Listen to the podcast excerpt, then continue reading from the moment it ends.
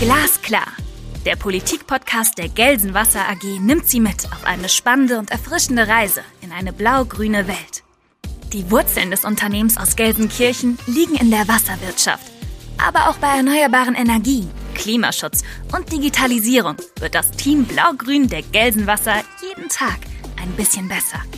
Mitten im Ruhrgebiet spricht Arndt Bär mit seinen Gästen über aktuelle Themen aus Energie, Umwelt und Klimapolitik konkret und glasklar.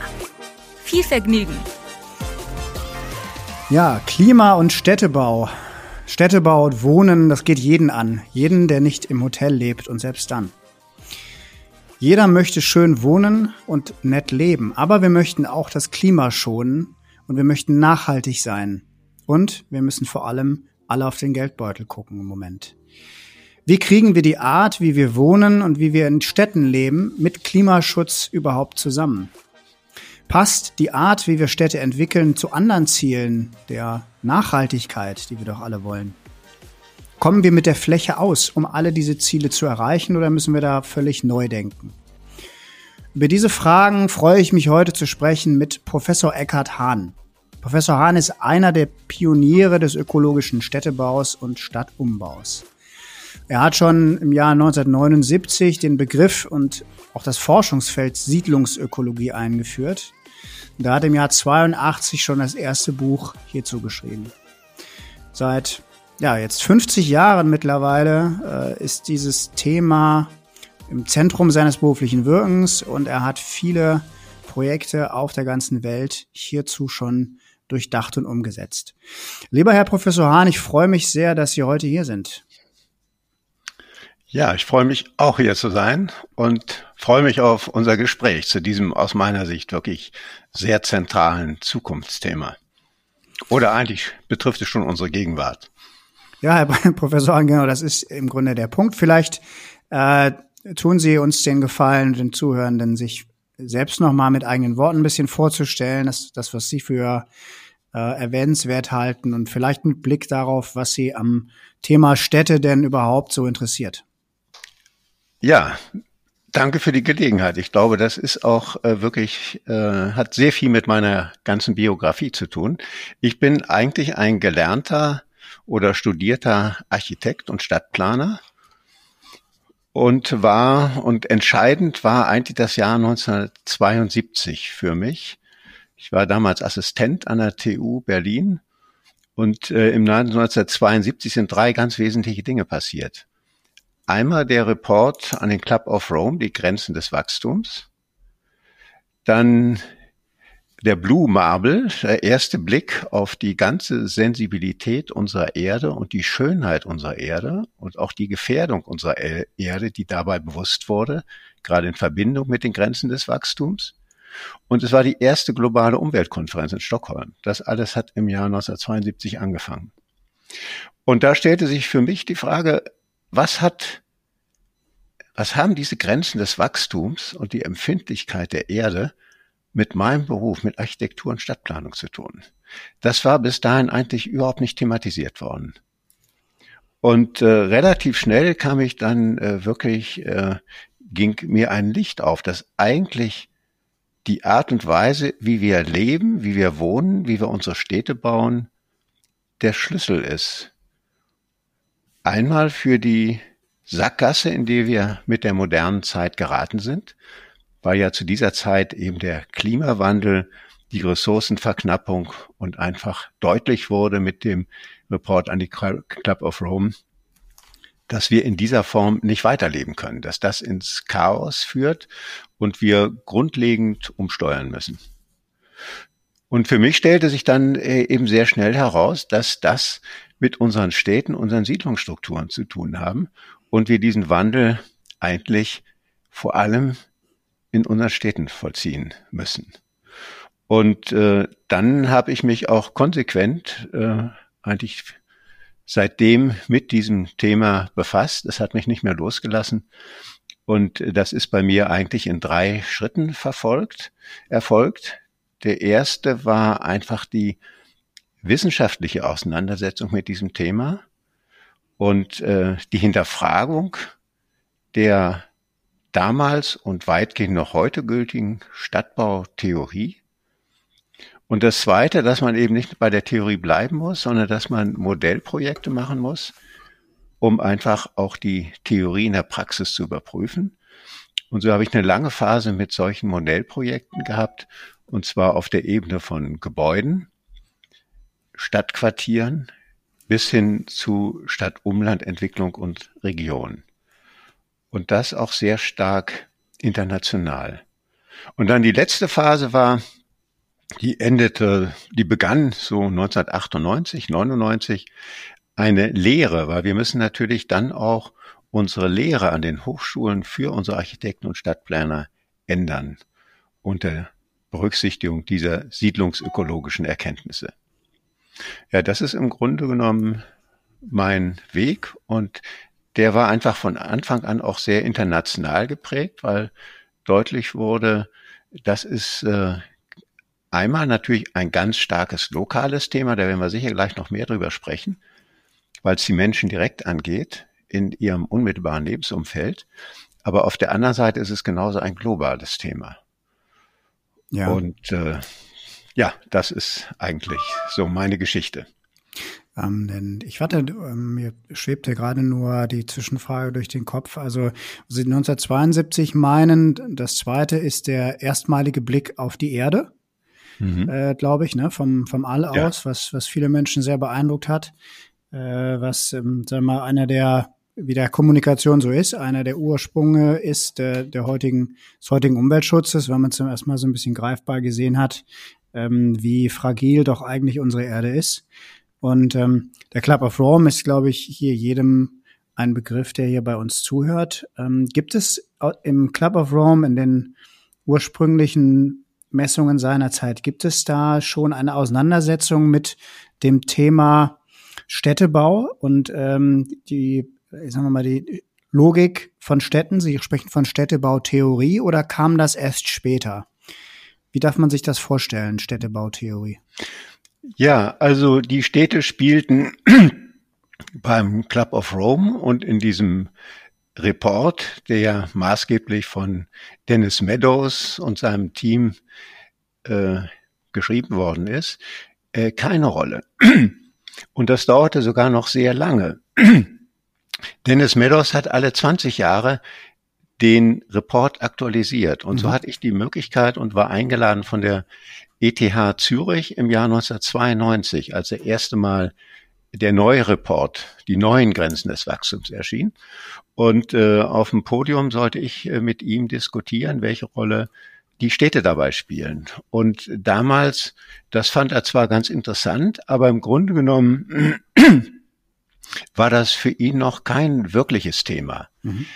Interessant ist jetzt vor wenigen Wochen oder ein paar Monaten äh, gab es ein großes Zeitinterview mit ihm und da hat er dann die Städte ganz zentral in den Vordergrund gerückt und auch eben diese Erkenntnis, die heute eben sehr verbreitet ist, der Schlüssel für eine nachhaltige Zukunft sind die Städte. Und diese tra große Transformation und postfossile Zeit muss vor allem in den unmittelbaren Lebensverhältnissen der Menschen gelöst werden in unseren Städten. Mhm.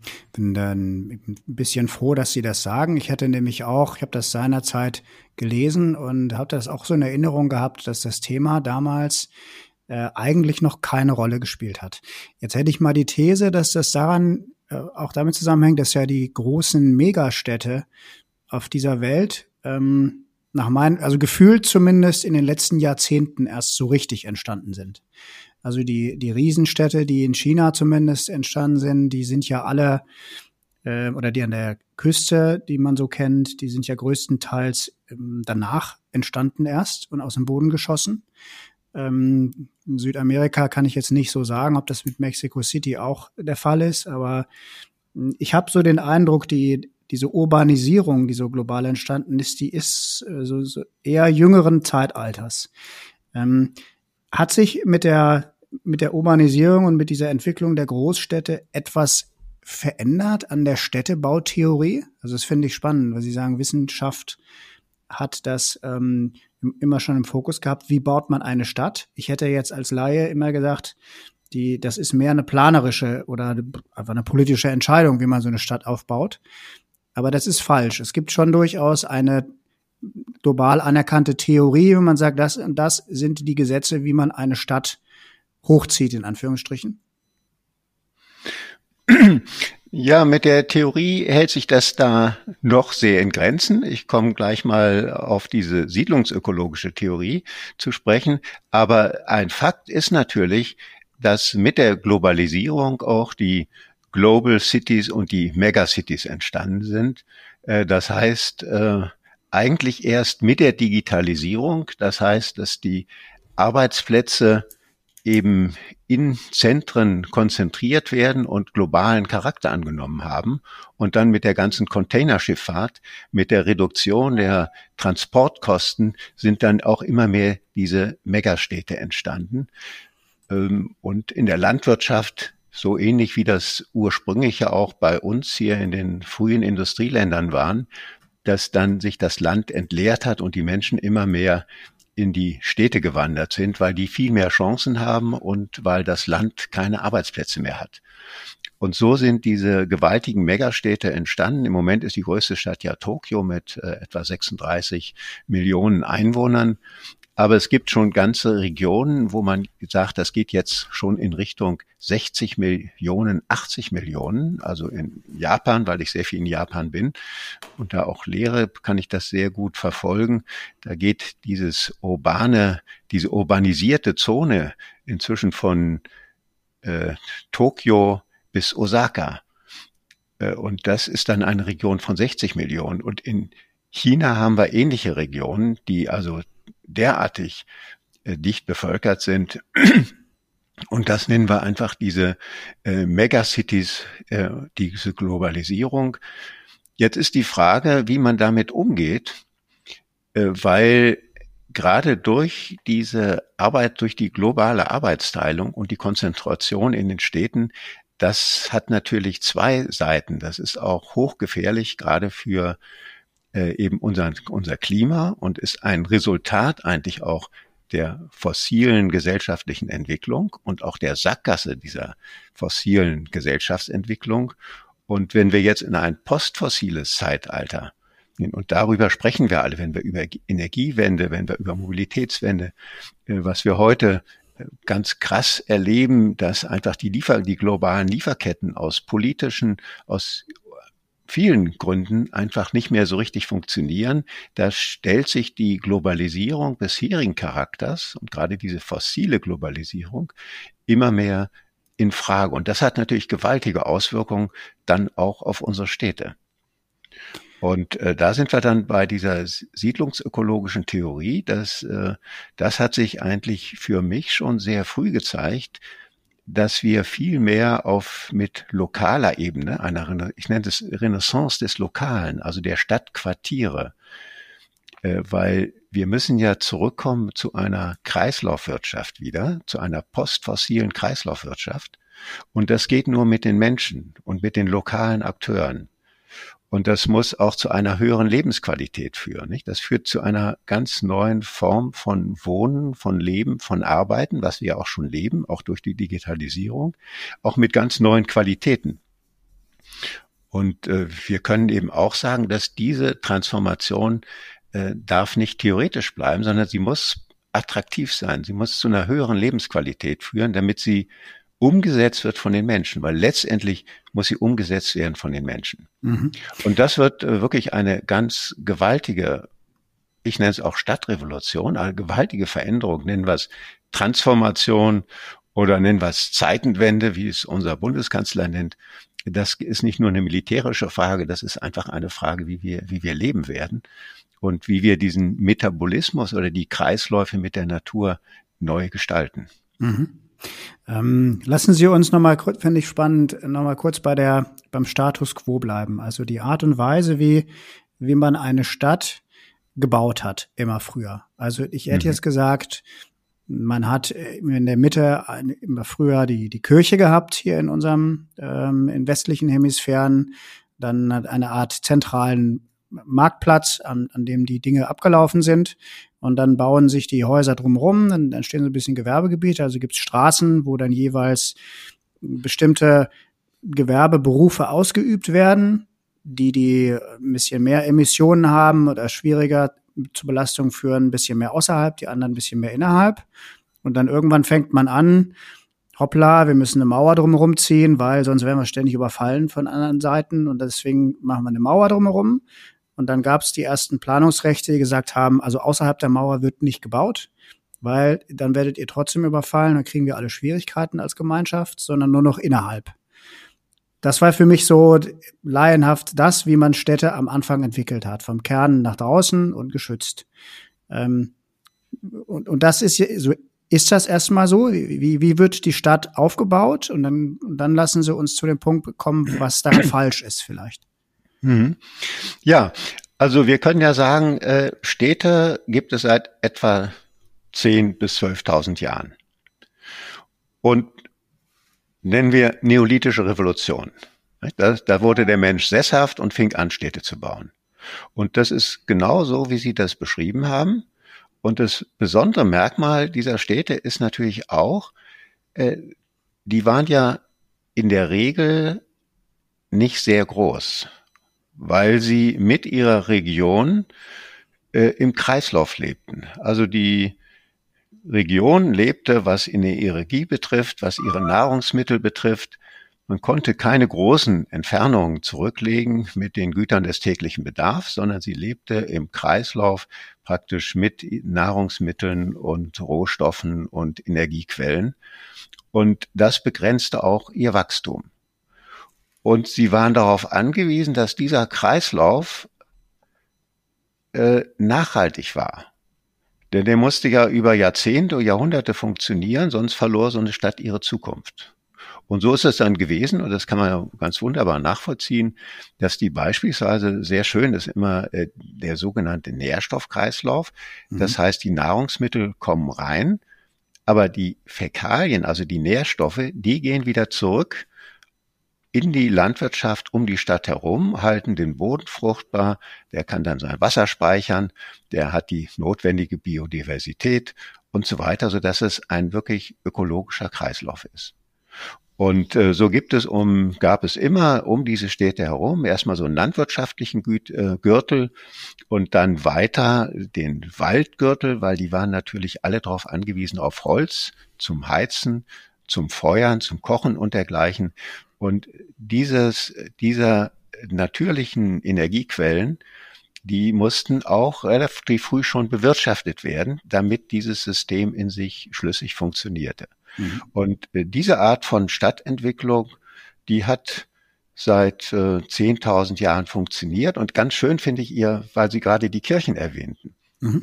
Die Kirchen spielten natürlich eine ganz zentrale Rolle und sagen wir, in Asien sind es Tempel und in Mittelamerika auch, aber diese spirituelle Dimension, die spielte eine große Rolle. Das waren immer in allen Kulturen und über diese 10.000 Jahren waren das die wichtigsten Gebäude. Und in Asien sind die auch eher zentral, Punkt, ne, die Tempel. Also die, die sind ganz zentral, nicht? Ja. Das ist, sind die zentralen Bauten. Und äh, da können wir uns auch fragen, warum das so ist. Das hängt damit zusammen, dass in dieser in den Religionen äh, war das Wertesystem festgelegt. Und das Wertesystem hatte auch ganz viel mit dem Verhalten gegenüber den Natur und diesen Kreisläufen zu tun. Also man musste äh, eben in Harmonie mit der Natur leben. Und wenn diese Gesetze nicht beachtet wurden, dann haben die Götter einfach äh, mit äh, fürchterlichen äh, Qualen, Pest oder sonst was reagiert. Und die Menschen mussten sich dann wieder neu besinnen und das auch neu gestalten. Also insofern ist es nicht zufällig, dass gerade in allen Kulturen diese spirituellen Gebau Gebäude, weil sie das Wertesystem beinhalten, eben eine ganz zentrale Rolle spielen. Mhm. Und das ist ja nun das Spannende, wenn wir das vergleichen mit unseren heutigen Städten. Da ist ja mit der industriellen Revolution glaubte man, man braucht Kreisläufe nicht mehr berücksichtigen. Man ist jetzt frei von diesen Bindungen der Kreisläufe. Man kann das überspielen, weil die Welt ist groß genug. Man kann die Ressourcen aus der ganzen Welt äh, herbeischaffen und Kreisläufe braucht man nicht mehr. Und statt Kirchen äh, baute man dann eben World Trade Center und äh, Versicherungen und Banken, die dieses globale lineare System äh, aufrechterhielten. Also das kann man ganz wunderbar sehen, wie sich das in den Städten abspielt, äh, also auch nachvollziehbar, wenn man das mal richtig lesen kann in der Stadt, welche gewaltigen Veränderungen da stattgefunden haben. Und das Jahr 1972 war dann das Jahr, wo man merkte, holla, das geht nicht auf Dauer. Nicht? Diesen Weg können wir nicht weitergehen, das ist eine Sackgasse. Hm. Es gibt ja Menschen, Und damit haben wir heute die, mit dem Klimawandel zu tun. Es gibt ja Menschen, die sagen, die Banken äh, von New York sind die sowas wie die Kirchen, die modernen. Insofern ist es richtig, so dass Manhattan ja. auch das Zentrum ist. Ja, ja. Ähm, ich habe Sie, ähm, hab Sie unterbrochen zu dem Wertesystem. Das, das ist spannend. Ich würde, also wollte eine Sache noch abschichten dazu, ob ich Sie richtig verstanden habe. Also Sie sagen im Grunde, die, also die Globalisierung am Ende auch hat ein gewisses Problem geschaffen, weil ich äh, nicht mehr auf die Lebensfähigkeit des Systems angewiesen war in der Stadt selber, sondern weil ich im Grunde unbegrenztes Wachstum habe, weil ich mir jede Art von Rohstoff global heranziehen kann. Äh, wäre dann auch eine Erklärung dafür, warum Städte angefangen worden sind, äh, ohne Wasserzugang zu bauen, also nicht mehr an die Flüsse oder auf Böden, die eigentlich nicht dafür geeignet sind oder in, also in unwirtlichen Regionen, wo der Mensch von vor tausend Jahren gesagt hätte, da kann ich mich nicht niederlassen. Ähm, heißt das im Grunde aber die, das hieße ja dann, der Zugang zu Rohstoffen und der Zugang zur Globalisierung ist ähm, am Ende ein großes Problem für die Art und Weise, wie wir Städte entwickeln, weil das, weil das falsch ist. Ja, das ist äh, absolut äh, richtig, äh, was Sie sagen, äh, weil ja auch für die Menschen, die erleben nicht mehr in ihrem täglichen Leben ihre Abhängigkeit von diesen ökologischen Kreisläufen, dass sie sich einfügen müssen in die Kreisläufe der Natur. Äh, das ist ja ganz wichtig, dass Menschen das auch in ihrem täglichen Leben erfahren. Und in unseren modernen Urbanismus, unseren modernen Städten, äh, denkt man, äh, also der Strom kommt eben aus der Steckdose, das Wasser kommt äh, aus dem Wasserhahn. Und wie das dahin kommt, das interessiert eigentlich gar keinen mehr. Und äh, dadurch, wie Sie auch richtig sagten, dass diese Rohstoffe äh, eben aus der ganzen Welt in die zunächst ja wenigen Industrieländer transportiert wurde aber nicht nur, äh, das betraf natürlich genauso die Externalisierung der ökologischen Folgen. Also, dass wir die, unsere Abfälle und Abgase die Schornsteine wurden immer höher gebaut und man glaubte, wenn man äh, die hohe Schornsteine hat und dann das CO2 oder irgendwelche anderen Giftstoffe möglichst hoch in die Atmosphäre schafft, dass das damit gelöst ist, äh, dass das nicht der Fall ist, sondern dass das da in der Atmosphäre bleibt und äh, weit die Eigenheilkräfte des, der Atmosphäre und der Natur übersteigt, das hat man eben erst relativ spät gemerkt dass das nicht funktioniert. Man kann nicht diese Folgen, diese ökologischen Folgen, also die Schadstoffe äh, grenzenlos äh, erhöhen, äh, genauso wie wir das eben bei CO2 erleben. Aber das brauchte eben eine ganze Zeit, bis diese Grenze erreicht war und äh, wir dann äh, erlebten, das geht nicht. Wir sind auf einem ganz falschen Pfad. Wir müssen uns wieder neu einordnen in die Kreisläufe der Natur. Mhm. Und das ist die große Herausforderung, die auch jetzt unsere Städte und unser Wirtschaftssystem äh, und eigentlich unsere ganze Lebensweise und damit auch unser Wohnen äh, herausfordern. Und äh, das ist die große Herausforderung eben des 21. Jahrhunderts, dass wir unser Leben neu ordnen müssen. Und das Spannende ist, dass das eben auch zu neuen Qualitäten führt. Das ist nicht nur Belastung und wir müssen uns jetzt äh, wahnsinnig einschränken oder so, sondern das, und das ist also ein ganz wesentlicher Aspekt dieser Siedlungsökologie, dass das zu neuen Qualitäten führt. Mhm, verstehe. Ähm, dann lassen Sie uns mal über die, die Lösungen sprechen oder über die, äh, das, was Sie dann äh, entwickelt haben und ähm, den Projekten, denen Sie doch ja viel Zeit Ihres Lebens gewidmet haben. Sie haben da Sie haben ein Konzept dazu entwickelt, ähm, Eco City oder im weitesten Sinne, das, das ist so das Dach, was sich dafür, ähm, was dafür steht. Und Sie haben äh, dann angefangen, dieses Konzept auch auszuprobieren.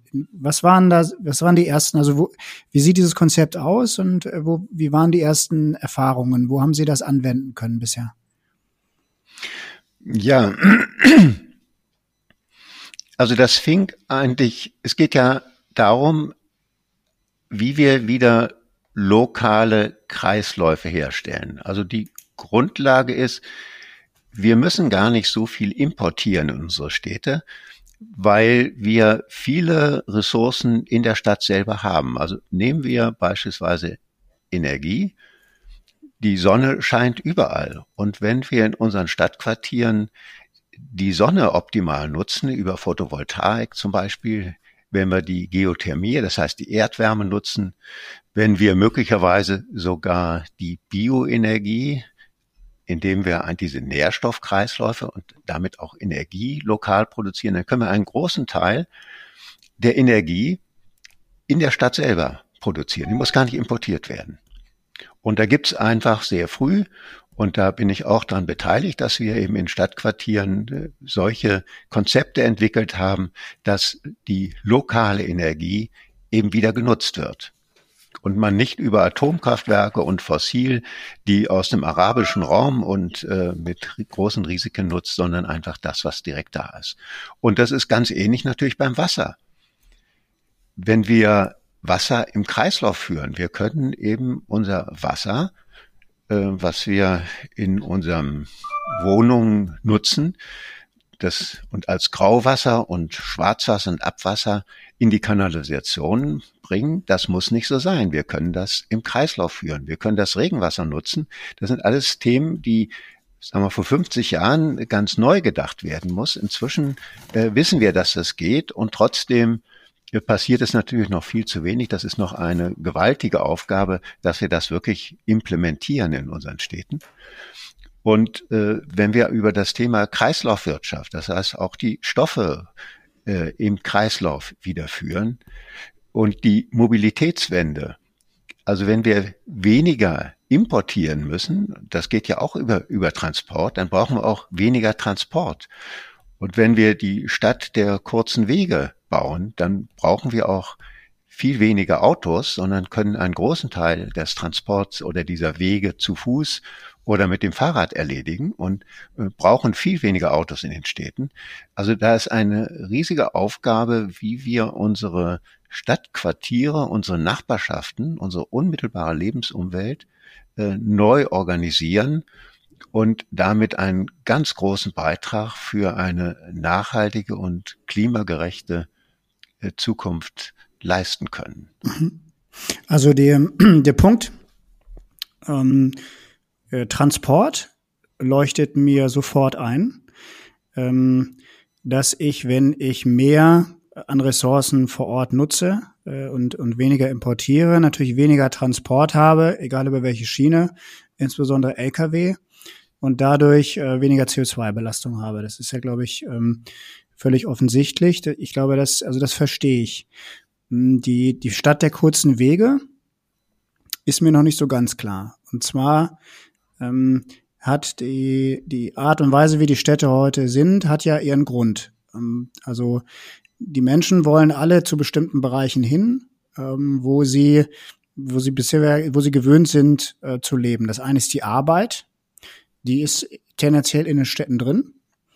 Und das zweite ist, ähm, sie wollen einkaufen oder wollen in Cafés gehen, Restaurants gehen. Das sind Bereiche, die auch tendenziell zentral sind in den Städten drin.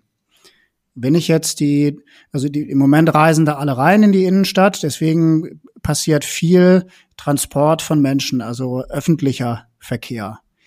Wenn ich den einschränken will und will die, die Stadt der kurzen Wege schaffen, wo alle mit dem Fahrrad hinfahren oder mit der Bahn, äh, mit dem Fahrrad oder hinlaufen, Entschuldigung, muss ich dann nicht in jedem Quartier alles vorhalten? Also dann muss ich ja in, im Grunde in Berlin, was da schon der Fall ist, aber nehmen wir mal ein vielleicht schlechtes Beispiel Berlin, aber in anderen Städten, wenn ich nicht will, dass die Leute dreiviertel Stunde reinfahren, alle zusammen in die Stadt, sondern bei sich bleiben in den Quartieren, dann muss ich doch auch dezentral alles vorhalten. Weil auch die Leute aus dem ländlichen Raum, die ziehen ja nicht in die Stadt, weil sie ihre Heimat so furchtbar finden, sondern die ziehen in die Stadt, weil da eben die Dinge sind, die wir im modernen Leben für wichtig erachten. Ähm, wie kriege ich das gelöst, dass ich dann nicht fünf, sechs Städte nebeneinander aufbauen muss, anstatt einer? Ja, wir müssen äh, mal reflektieren, wie diese Städte entstanden sind. Diese Städte, die Sie jetzt beschreiben, dass es da eben die Wohnquartiere gibt und dann gibt's die attraktive Innenstadt und dann wird woanders äh, produziert äh, und das ganze Gewerbe und die Industrie hat da auch ihre eigenen Quartiere. Das ist ja entstanden in der Zeit äh, dieser Industrialisierung, dass dadurch, dass so viel Schadstoffe äh, imitiert wurden, dass man als Lösung empfand, wir müssen die Funktionen trennen. Wenn wir jetzt die mittelalterliche Stadt, über die wir vorher gesprochen haben, da war das nicht so, sondern das war eine Stadt der kurzen Wege, da konnte man alles zu Fuß erreichen äh, brauchte man kein Auto, höchstens vielleicht ein Pferd. Und auch das äh, großenteils nicht, weil das einfach alles ganz wunderbar eng miteinander zusammenhing. Und das hat eine ganz hohe Lebensqualität. Deshalb gehen wir ja so gerne in die alten mittelalterlichen Städte. Die sind einmal sind sie schöner, zum zweiten sind diese Funktionen eben so gemischt, dass es also unheimlich viel Leben und attraktiv ist. Und äh, wobei dieses, da kurzer Einspruch dazu, mh. aber ein ähm, bisschen provozierend. Also da gehen wir jetzt gerne rein, weil die noch so aussehen wie früher, aber weil sie die segensreichen Errungenschaften des 21. Jahrhunderts auch haben. Also die Menschen von damals Richtig. haben natürlich, sind auch durch ihre Fäkalien durchgewartet auf dem Platz in die Mitte und ähnliches. Ja. Also lassen Sie mich den Hinweis äh, dazu haben, ohne Strom und ohne Abwasserentsorgung und so war das, glaube ich, nicht so romantisch, wie das heutzutage war. Aber ich habe ja gut, aber die Menschen haben sich da äh, trotzdem äh, ziemlich wohl gefühlt in den, in den, in den Städten. Aber äh, worum es jetzt eigentlich geht, und das ist die große Frage, wenn wir über die Stadt der kurzen Wege äh, denken. Ich selber wohne hier in Berlin im im Bergmann-Kiez. Mhm. Das ist ein Kiez, wo da sind die Restaurants, äh, da sind die Geschäfte noch, äh, da sind Arbeitsplätze und wir haben ja die ganz große Chance, dass durch die Digitalisierung und das Homeoffice und Coworking wir viel freier sind und diese Trennung der Funktionen nicht mehr brauchen. Und die Schlafstädte, die sind ja nicht sehr attraktiv. Deshalb muss ich die ja abends verlassen und am Wochenende, um äh, irgendwie äh, das Leben angenehm zu machen. Mhm. Aber wenn wir diese Funktionen zurückführen in die Quartiere, das ist eigentlich die große Zukunft. Das ist das große Thema auch des ökologischen Städtebaus dass wir wieder attraktive, gemischte Quartiere, wo ich einfach zu Fuß zum Kindergarten, zur Schule äh, einkaufen kann. Und äh, ich brauche ja auch nicht mehr so sehr in, jetzt in irgendwelche Industriegebiete. Die Industrie äh, hat viel weniger Arbeitsplätze als früher. Und ich kann sehr viel über das Homeoffice oder eben, und das ist noch viel spannender, über Coworking Space, indem ich im Nachbarschaft eben Coworking Space habe und nur praktisch ein paar Meter laufe oder 100 Meter laufe und dann finde ich einen wunderbaren Arbeitsplatz dort und kann mit meinem Arbeitgeber und meine Aufgaben ganz wunderbar äh, digital äh, lösen. Und dann wird es natürlich auch wieder interessant für Gastronomie, für bestimmte Geschäfte. Wir werden sicher in Zukunft viel weniger Geschäfte haben, äh, zumindest auf eine absehbare Zukunft, weil äh, sehr viel über Lieferdienste geht. Und das haben wir ja, dieses Sterben von Geschäften und vielen Funktionen in der Innenstadt. Das ist ja das ein ganz großes Thema und Problem im Moment. Und äh, ich bin der festen Überzeugung, dass gerade über diese neuen Funktionen des ökologischen Stadtumbaus sich ganz viele Perspektiven in den Quartieren geben, ergeben, um äh, auch die Arbeit zurückzuholen in die Stadtquartiere. Weil dieser Umbau, diese Kreisläufe und dezentralen Systeme, das ist auch ein Thema, es wird das führt zu einer Renaissance des Handwerks und von lokalen Betrieben, die die lokalen Menschen kennen, die, also auch wenn wir das Thema Pflege, Krankheit, Gesundheit, ähm, äh, dass die, die alternde Bevölkerung äh, neue Wohnformen, dieser ganze Umbau der Quartiere und unserer Lebensform, vor der wir stehen, äh, das erfordert auch ganz neue Arbeitsplätze, dezentrale Arbeitsplätze. Wir sprechen das aber auch von einer Renaissance der lokalen Ökonomie. Also wir stehen auch vor einer vor ganz großen Veränderungen in der Ökonomie mit diesem ökologischen Umbau unserer Städte. Mhm. Die, ich habe gerade so ein bisschen dieses, dieses amerikanische System vor Augen, weil ich so den Eindruck habe, dass das auch so nach und nach bei uns einkehrt. Also ähm, die Innenstädte verweisen, es gibt keine kleinen Geschäfte mehr, äh, es gibt große Zentren am Stadtrand oder an die Autobahn gebaut, äh, wo man dann hinfährt, wo man alles kriegt. Wäre dann im Grunde das Gegenteil von dem, was Sie jetzt gerade propagiert haben. Hm, ist das im Moment so ein, geht der Trend nicht in eine andere Richtung? Und, und wenn ja, wie kriegt man das gelöst? Oder wie, was haben Sie für Ideen, wie man da gegensteuern kann, dass man in, in diese Richtung dezentrale, kleinere Einheiten überhaupt geht? Na, auch diese Zentren verlieren ja im Moment schon an Attraktivität, weil immer mehr Menschen äh, diesen Autoweg dahin scheuen, weil sie wissen, sie mhm. können übers Internet einkaufen, da wird ihnen das nach Hause gebracht. Mhm. Also die, das wird vermutlich äh, oder viele spricht dafür, dass das auch eine vorübergehende Phase war und diese riesen Einkaufszentren am Stadtrand äh, auch keine große Zukunft mehr haben. Also wir haben einmal das Sterben der Geschäfte in der Innenstadt, wir haben aber auch mit einer gewissen Verzögerung werden wir das auch in den Außenbereichen der Städte haben. Und äh, es wird sicher äh, eine wachsen, was wir ja auch deutlich erleben, immer mehr äh, zu diesen Lieferdiensten kommen. Und die Lieferdienste, und das ist auch sehr spannend, die bisher ja immer über äh, Auto äh, liefen und jetzt werden aber äh, dadurch, dass das Fahrrad immer mehr Platz in der Stadt bekommt und der, die Auto, die Straßen immer enger werden und damit die Staus immer größer, da haben sich die Lieferdienste ja längst drauf eingestellt und äh, äh bauen um auf Fahrradtransport. Und Fahrrad ist wieder mhm. Quartier, ist äh, kleine Nachbarschaft. Das heißt, äh, auch die ganze Logistik wird sich da grundlegend ändern und äh, wir werden sehen, äh, das ist eigentlich die, die zentrale Message, dass äh, es zu dieser Renaissance der Quartiere kommt.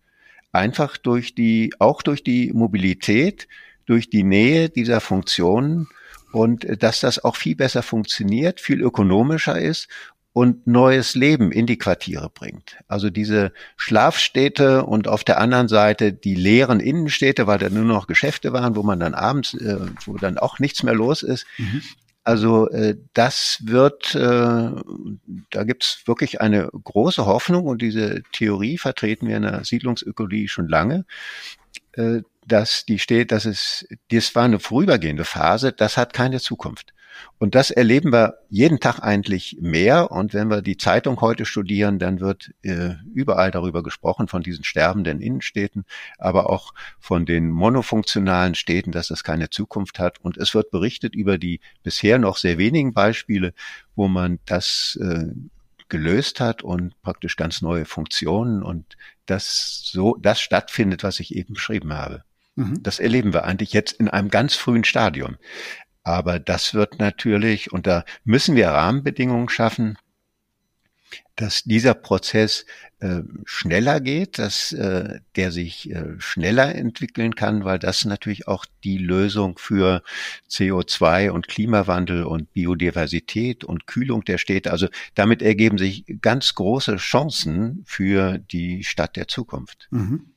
Wie würden Sie die, die Rahmenbedingungen setzen? Oder was, was haben Sie im Kopf, wie man diesen Prozess, den Sie sehen, beschleunigen würde? Also ein, zwei Dinge äh, können wir sehen, dass die schon sehr gut anlaufen, ähm, aber auch noch mit Handbremse. das ist der Wandel der Mobilität. Also was wir jetzt in vielen Städten ja erleben und äh, in nicht deutschen Städten, also wenn wir Kopenhagen, Amsterdam, auch Holland sehen, äh, dass wirklich die Mobilität, dass die Quartiere und die Umstellung auf Fahrrad, dass das Fahrrad einfach das Verkehrsmittel, ein ganz wichtiges Verkehrsmittel der Zukunft ist, heißt nicht, dass es keine Auto mehr gibt. Autos wird es weitergeben und die haben auch ihre Funktion, aber es wird eine Verschiebung in der Gewichtung äh, stattfinden. Mhm. Und das führt auch zu neuer Lebensqualität. Aber jetzt nochmal, äh, jetzt habe ich, ist mir gerade Ihre Frage äh, aus dem Kopf gegangen, wenn Sie die vielleicht. Die Rahmenbedingungen. Also Ach so, die, die Rahmenbedingungen. Ich habe überlegt, ob ich ja, das, also ob man das teilen Mobil muss. Mhm. Gar nicht so sehr die, es muss nicht politisch sein, also wenn man normalerweise das Thema Rahmenbedingungen ansieht, sondern also vielleicht generell gefragt, wie dieser Prozess, ich sehe den, den auch. Also ich glaube, wir haben das bei uns immer sehr stark ähm, im Kontext von, äh, von Corona und Homeoffice äh, und Digitalisierung ähm, diskutiert. Das ist natürlich in der Tat eine Riesenchance. Allein die Tatsache, dass man nicht mehr von A nach B zum Arbeitsplatz fahren muss. Aber es steckt ja schon noch mehr dahinter, was Sie sagen. Also da ist ja dann, wenn man nicht alles zehnmal vorhalten muss ähm, und wenn man nicht will, dass, dass alle sich jetzt, dass jetzt nur noch Lieferdienste von A nach B fahren. Äh, also ich habe auch verstanden, die fahren mit dem Fahrrad. Das ist gut, weil im Moment ist ja über DHL und ähnliches Post- und Lieferservice, wo, wo kleinste Pakete mit dem LKW fünfmal am Tag kommen, ja auch nicht gerade ein nachhaltiger Pfad, der, der da beschritten wird. Aber wenn man das über äh, Fahrräder macht und äh, vielleicht auch ein Stück weit über Verzicht, also weniger, verstehe ich das schon. Wie, wie würden Sie diesen Prozess, den, den Sie als langsam beschreiben, also wie würden Sie den beschleunigen? Was, was tun Sie im Grunde, um die, diese Vision voranzutreiben? Also ich äh, gehe mal zurück auf mal diese Theorie vom ökologischen Stadtumbau und der mhm. Siedlungsökologie. Und äh, dieser Prozess muss von den Menschen äh, getragen werden. Also es gibt die Ökonomie und in Berlin gibt es äh, kaum noch, äh, dass mit LKWs diese Päckchen und diese Lieferdienste stattfinden. Mhm. Das ja, ist weitgehend äh, auf Fahrrad und eben ganz neue Typen von Fahrrädern umgestellt äh, die auch äh, relativ attraktiv sind und viel schneller und viel flexibler sind. Also da reagiert die Ökonomie äh, schon ganz eigenständig darauf. Das findet statt, so wie wir das auch beispielsweise bei Pflegediensten. Nicht? Früher gab es auch zentrale Pflegedienste, die fuhren dann mit dem Auto irgendwie rum und das beginnt sich zu ändern, indem das eben auch viel dezentraler organisiert wird und die kommen dann in der Nachbarschaft eben mit dem Fahrrad angefahren. Aber äh, wenn, wenn wir nochmal zurückkommen auf die Rahmenbedingungen, ich glaube, dass dieser Prozess äh, also diese Renaissance der Quartiere ist ja ein Prozess, der ganz maßgeblich von dem Verhalten auch der Menschen ab, abhängt, also vom Mobilitätsverhalten, äh, wie sie einkaufen, wie sie arbeiten und dergleichen mehr. Und ich glaube, wir brauchen eine neue Prozessinfrastruktur in den Städten. Also weil diese Transformation ist ja etwas, es geht nicht von heute auf morgen, sondern das geht über längere Zeiten. Und unsere Städte bisher werden maßgeblich, gibt es einen Wettbewerb, dann wird die Stadt irgendwie was gebaut und dann ist es erstmal fixiert auf lange Zeit. Und heute wissen wir, dass diese Transformation etwas ist, was kontinuierlich stattfindet. Und deshalb, ich nenne das jetzt Quartiershub oder Ökostation. Das heißt, über partizipative Prozesse, dass die Menschen, wie wir das in einigen Modellquartieren ja auch schon haben, äh, diesen Prozess ganz maßgeblich mitgestalten. Also ganz neue Form auch der Zusammenarbeit zwischen den Bewohnern, den lokalen Gewerbe und der Stadtverwaltung und den NGOs dass die sich zusammentun und überlegen, so, wie gestalten wir denn unser Quartier um, so dass wir uns viel wohler fühlen, dass wir diesen neuen Anforderungen gerechter werden. Und äh, das ist ein gemeinschaftlicher, partizipativer Prozess. Und dazu gehört auch, wie organisieren wir unsere Energie in Zukunft? Wie organisieren wir unsere Wasserkreisläufe? Die optimale Nutzung eben der lokalen Energiequellen? Wie kommen wir zu einer Kreislaufwirtschaft? Wie sieht das mit der Ernährungswende aus? Wir sprechen ganz viel über essbare Stadt und äh, dass ein Teil der Nahrungsproduktion auch wieder zurückwandern kann in die Städte, dass wir die Stadt begrünen müssen und damit natürlich kühlen, weil es ja immer wärmer wird. Wir müssen natürlich kühlen und das geht nur zusammen mit den Menschen und auch einer Umgestaltung, ob das jetzt Parkplätze oder ehemalige Straßenräume sind äh, also da haben wir ganz viele Möglichkeiten, Fassaden, Dächer und dergleichen. Mhm. Und das überfordert den Einzelnen. Das geht nur über solche Quartiersprozesse. Und wir erleben ja auch äh, durch die alternde Bevölkerung, äh, dass viele sehr rüstige, äh, ältere, auch sinnstiftende Arbeit, die vielleicht teilweise bezahlt ist, teilweise auch nicht, neue Formen von Ehrenamt und, und da ist ja ganz viel Bewegung. Aber diese Sinnsuche, ist ja auch ein ganz wichtiges Thema. Und jetzt eine nachhaltige Umgestaltung unserer Quartiere für nächst, für uns selber, für die nächste Generation, das ist sinnstiftende Arbeit und äh, da kann man durchaus erkennen, dass da ein Bedarf ist und dieser Prozess gesteuert wird. Aber was mhm. ich jetzt mit diesem Quartiershub meine, dafür brauchen wir wahrscheinlich wirklich eine neue Einrichtung, Daneben wird sehr viel über Apps und über Internet und Digitalisierung gehen, aber wir brauchen auch einen Ort, wo praktisch dieser Prozess, wo man sich trifft, wo auch demonstriert wird, wo man das zeigen kann, wie denn so ein lokaler Wasserkreislauf aussieht. Oder wenn ich Therapeter,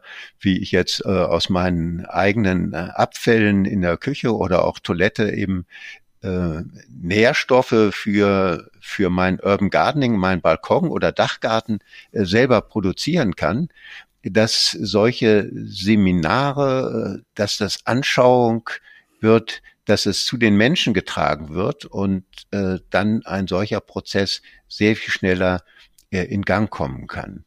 Sodass ich glaube, dass wir solche Einrichtungen in unseren Städten brauchen und das gibt's bisher noch nicht. Es gibt jetzt erste Versuche, so etwas äh, zu installieren. Ja, und das kann natürlich äh, ein wichtiger Hebel sein, um diesen Prozess zu beschleunigen und in Gang zu bringen, weil der Handlungsdruck ist natürlich äh, gewaltig. Mhm. Ja, das ist, das ist wirklich ein sehr spannender Ansatz. Haben Sie hm, den, sehen Sie einen politischen Willen im Moment auf ähm, kommunaler Ebene oder auf auf ähm, bundespolitischer Ebene ähm, sich dieses Thema anzunehmen oder dieses Thema politisch zu begleiten, vielleicht mit Förderung oder mit Rahmenbedingungen. Wir haben mit im Bauen einerseits immer sehr stark über Wohnungsbau gesprochen. Das so mein Eindruck, so die letzten, zumindest im letzten Koalitionsvertrag, also die, das Schaffen von Wohnraum. Es gibt aber schon durchaus ja den Arm auch, der sagt, hm, Bauen und Wohnen ist ein wesentlicher Hebel, um tatsächlich eine klimaneutrale Gesellschaft irgendwann zu schaffen. Ist dieser große An Ansatz, den Sie verfolgen, also dieser ganzheitliche Ansatz, den, den ich sehr spannend finde, ist der schon in Teilen bekannt in der Politik? Ähm, also es gibt, äh, es hängt immer sehr viel am Bürgermeister und lokalen Initiativen. Also wir haben ja einige äh, diese Energiedörfer oder Ökodörfer, wo so etwas schon relativ weit äh, auch erlebbar ist. Äh, es gibt bestimmte Kommunen, die auch, äh, sagen wir, in begrenztem Umfang so etwas vorantreiben. Also den Durchbruch sehe ich eigentlich noch nirgends, äh, auch noch nicht so wirklich in äh, den Kopenhagen und Amsterdam ja, die immer auch als Vorbild genannt werden, die sind sicher weiter. Mhm. Aber da muss, da gibt es noch zuzulegen. Da muss noch mehr passieren. Und äh, die Frage ist, äh, wenn Sie nach der Politik fragen, also die wird immer offener. Sie sieht ja, dass wir in einer Sackgasse sind. Und das erleben wir jetzt. Die Energiewende äh, kommt ja nicht wirklich voran. Äh, da werden immer neue Ziele aufgestellt, aber wenn wir die, die Daten sehen, dann sehen wir, das geht ganz fürchterlich langsam voran. äh, weil das immer noch von oben organisiert wird. Und ich meine, diese Wende muss sein, das muss von unten sein. Es, die, äh, es sind die Hauseigentümer, es sind die Mieter, die die Solaranlagen aufbauen, mit mhm. ihrem Geld auch. Und da fängt der Staat zwar um, dran äh, umzudenken. Aber ich glaube, dass eben diese lokalen Initiativen und Partizipation, dass die sich selber organisieren und ihre Lebensverhältnisse organisieren, da sind, äh, da ist noch äh, einiges zu pass muss einiges noch passieren. Und ich hoffe, und wir versuchen gerade in der Lausitz auch sowas anzuschieben und stoßen eigentlich auf offene Ohren und hoffen, dass wir das zumindest in ersten Modellprojekten mal richtig systematisch ausprobieren können, um dann äh, solche Erfahrungen dann eben auch relativ schnell und das muss auch systematisch durchdacht werden. Und dafür haben wir auch so eine Eco-City-Strategie mal entwickelt, wie das von solchen Einzelmodellen wirklich in die Breite getragen werden muss, denn wir müssen ja auf breiter Ebene diese Transformation voranbringen, wie man so etwas am sinnvollsten organisieren. Also da ist schon einiges vorgedacht worden und äh, die Politik, ich sage mal so, weil ich seit 50 Jahren ja an diesem Thema dran bin, mhm. wird Schritt für Schritt zumindest offener, weil alles andere immer deutlicher in die Sackgasse führt, so dass wir äh, diese Offenheit oder eine zunehmende Offenheit solchen Konzepten gegenüber durchaus beobachten können. Auch, auch global, international. Mhm. Es gibt ganz viele solche von China über Japan, äh, Amerika, äh, selbst in Afrika gibt es ganz tolle Projekte, die in diese Richtung schon mal zielen. Ja, das ist ja, ich frage ja, deswegen ist ja kein, kein Zufall, dass, dass wir sprechen. Wir, wir kennen ja den Ansatz und der, das ist natürlich einer der der uns auch gedanklich sehr nahe liegt. Das ist so ein, ist ein klassischer Bottom-up. Ansatz, wie Sie das ähm, beschreiben, wie man, wie man so schön neudeutsch sagt, also wirklich die Planungen von unten aus gedacht ähm, und eben nicht vom Reißbrett aus, äh, aus Brüssel oder aus Berlin entschieden, sondern das ist ein Prozess, wo man viel gestalten kann vor Ort. Also die, Sie sagen, die natürlich, die, es geht wahrscheinlich auf die Straße runter. Das geht natürlich auf das eigene Haus und das eigene Leben runter. Manchmal konkretisiert auf die Art und Weise, wie man das eigene Haus gestaltet, wie man den eigenen Garten gestaltet. Äh, aber ich würde mal dazu auch noch nehmen die Ebene der, der Kommune an sich, gerade so der, der mittelgroßen und kleineren Kommunen. Also wenn ein Bürgermeister oder die Dezernenten sagen, sie wollen so ein Thema bei sich treiben und sie wollen starten damit einfach mal.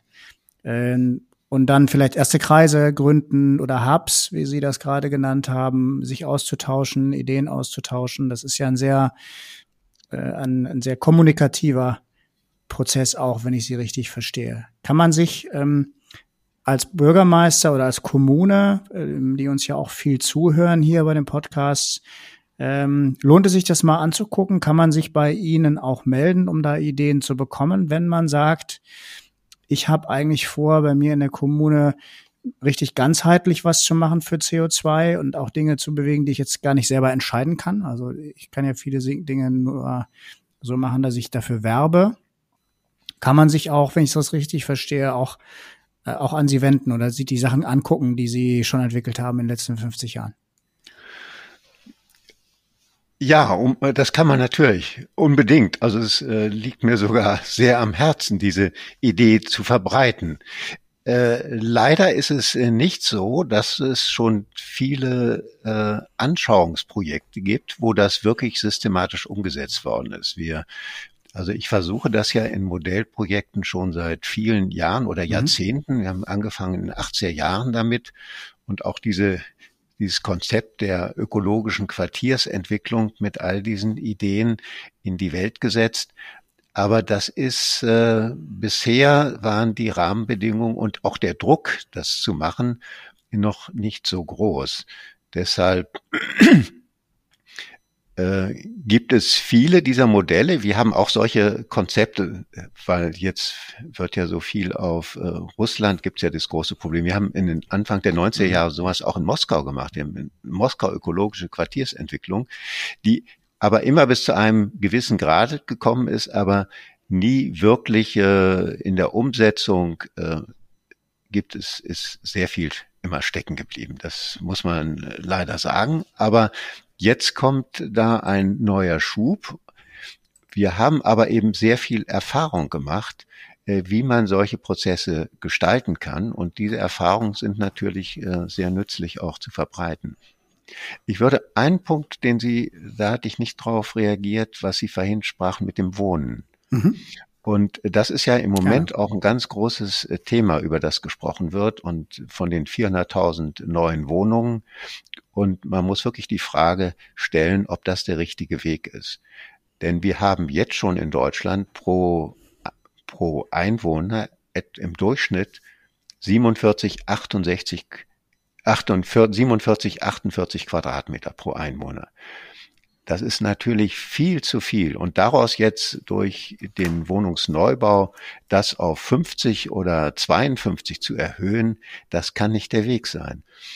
Und ich glaube, wir müssen äh, neu, und das ist auch wieder so eine Quartiersfrage, über die Art, wie wir wohnen, nachdenken. Und es gibt viele Modellprojekte bisher auch nur zum Thema Clusterwohnen, Co-Housing.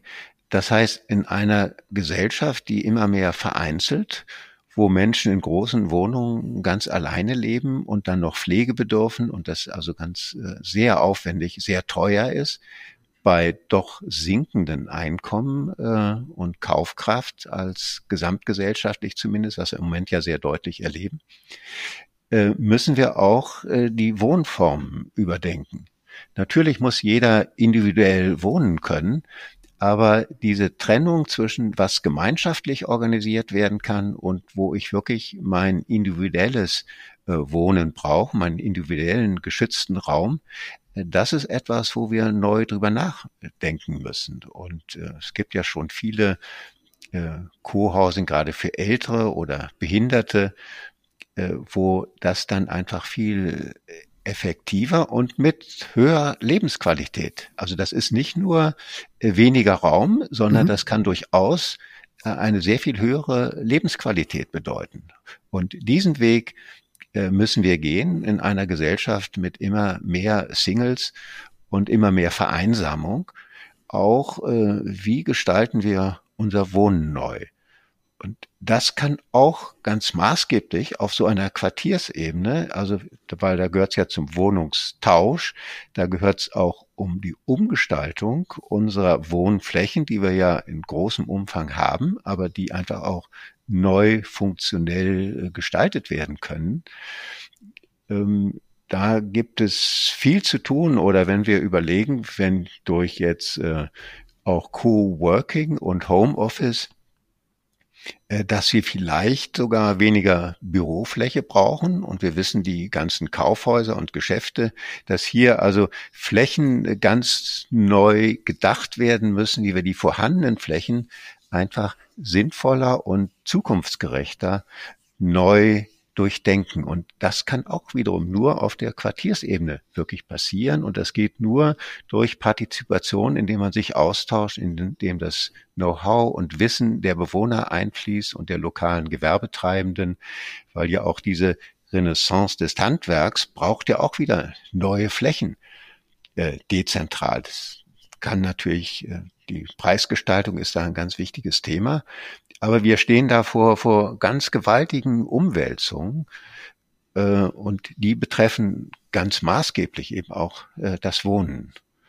Und der das Neubau, äh, da sollte man also sehr vorsichtig mit umgehen. Das gibt natürlich Situationen, wo das auch richtig ist und notwendig ist, aber dann ist auch die Frage, wie diesen neuen Wohnraum. Baut man da wieder die traditionellen Wohnungen oder versucht man eben auch in solchen Prozessen äh, zu öffnen und zu äh, informieren und zu überzeugen, dass wir doch auch die Art, wie wir unsere Wohnquartiere und gemischten Wohn-Arbeitsquartiere der Zukunft, wie wir die einfach gestalten. Ich glaube, der letzte Punkt war, war sehr wichtig. Ich glaube, das Überzeugen ist ein sehr, sehr zentraler Ansatz bei der ganzen Idee. Es geht ja doch um, um zentrale Fragen des Menschen. Also jeder hat äh, am Ende den Traum, sich ein neues Häuschen zu bauen, irgendwo ins Grüne rein. Und äh, die, diesen, diesen Traum zu verändern, ist es gar nicht so einfach, glaube ich. Da muss ein, ein gesellschaftliches Bild äh, sich, sich komplett äh, drehen. Und äh, ich bin völlig bei Ihnen. Wenn man von oben drauf guckt, kann das nicht sein, dass man das alle immer abreißen und leer oder leer stehen lassen und völlig neu bauen, mitten in die Natur rein. Das müssen wir irgendwie anders organisieren. Ähm, die, das gemeinsame Wohnen oder das generationenübergreifende Wohnen, glaube ich, äh, scheint mir ein großer oder ein wichtiger Schlüssel dabei zu sein, ähm, gerade in der Tat mit der Welt, die Sie beschreiben, wo ja doch immer mehr Einzelhaushalte da sind, ähm, was ja wahrscheinlich, hoffentlich nicht im Sinne eines glücklichen Menschen ist. Äh, lieber Herr Professor Hahn, ich ähm, könnte die, dieses Thema wirklich noch, ähm, noch lange diskutieren. Ich glaube, wir haben das bisher nur angerissen, äh, aber ähm, das ist ja, wir bleiben ja auch im, im Kontakt äh, zu dieser Idee, die wir, die wir sehr spannend finden. Und ähm, ich glaube, jeder kann sich, ähm, der interessiert ist, kann sich ihre äh, Unterlagen oder die Dinge ihres Lebensweges angucken und kann sich ähm, auch stärker damit befassen und kann sich auch sicherlich gerne bei uns oder bei Ihnen direkt melden dazu. Ähm, es, äh, Sie sind ja so überzeugt davon, dass Sie gerne auch andere ähm, anstecken mit, mit Ihrer tollen Idee äh, wie Sie gerade richtigerweise gesagt haben. Wenn Sie eine glasklare Frage hätten oder eine Frage, die Sie, jetzt ist das Jahr fast vorbei, aber gehen wir mal aufs nächste Jahr. Wenn wir nächstes Jahr um die Zeit uns wieder zusammensetzen würden, welche Frage hätten Sie dann gerne für sich glasklar beantwortet? Ähm, kann beruflich sein, kann aber auch privat sein. Ja, ich überlege, Frage. Also ich, ich würde mir wünschen, wenn ich äh, das so ein bisschen umformulieren darf in einen Absolut. Wunsch, dass einfach diese Message rüberkommt, dass diese äh, Transformation unserer Städte und Lebensverhältnisse ganz viele Chancen beinhaltet. Also dass es nicht äh, zu neuen Belastungen und Einschränkungen führt, sondern dass wir erleben, dass es kann zu wirklich äh, viel größerer Lebensqualität führen, ganz neuen Formen von Lebensqualität. Es kann aber auch bereichert unsere Ökonomie, ist eine Riesenaufgabe für die Transformation unserer Ökonomie und Wirtschaft und ist eine Riesenchance zur einem neuen Einklang mit unseren natürlichen Lebensgrundlagen zu leben. Also dieser Dreiklang äh, der muss in unseren Städten stattfinden. Und wenn diese Message rüberkommt und je mehr das verstanden wird und je mehr auf diesen Zug aufspringen und ihn mitgestalten wollen, dann können wir, glaube ich, unsere Zukunft wirklich äh, ihr positiv äh, entgegensehen. Das Vielen Dank. Mein Wunsch fürs nächste Jahr. ja, das sind wir. Wir haben es ja gerade mit Wünschen. Wir sind äh, eine Woche oder zehn Tage jetzt vor Weihnachten 2022 nehmen wir auf. Insofern nehmen wir den Wunsch mal mit.